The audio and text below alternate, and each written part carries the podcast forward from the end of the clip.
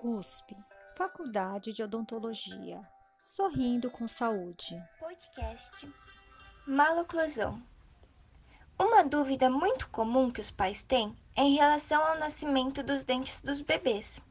Como deve ser a mordida mais favorável nessa fase? Os primeiros dentes dos bebês geralmente aparecem na boca por volta dos 6 aos 10 meses de idade mas isto pode variar.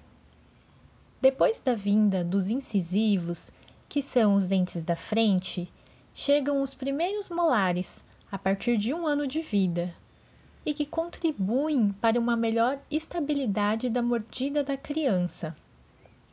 Na sequência, os caninos são os dentes que nascem e, por último, os segundos molares. Ao total, somam-se 20 dentes de leite que se completam por volta dos dois anos, dois anos e meio da criança.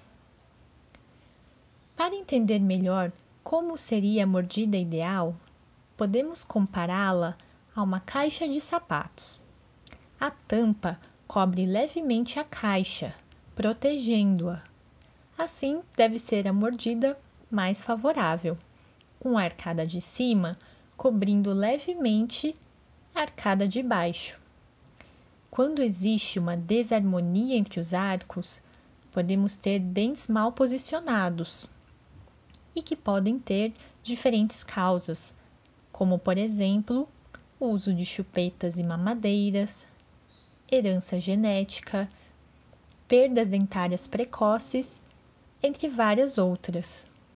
Já o aleitamento materno, por outro lado, além de todos os benefícios nutritivos e imunológicos, traz um ganho excelente no desenvolvimento da musculatura perioral do bebê e acaba protegendo contra um possível mau posicionamento dentário. Por isso, a consulta odontológica desde cedo é fundamental para o dentista acompanhar o desenvolvimento da criança e estar atento a possíveis problemas na mordida, atuando na prevenção e no planejamento de tratamentos, quando eles forem necessários. Para saber mais, acesse o portal Saúde Bucal da Criança da Faculdade de Odontologia da USP.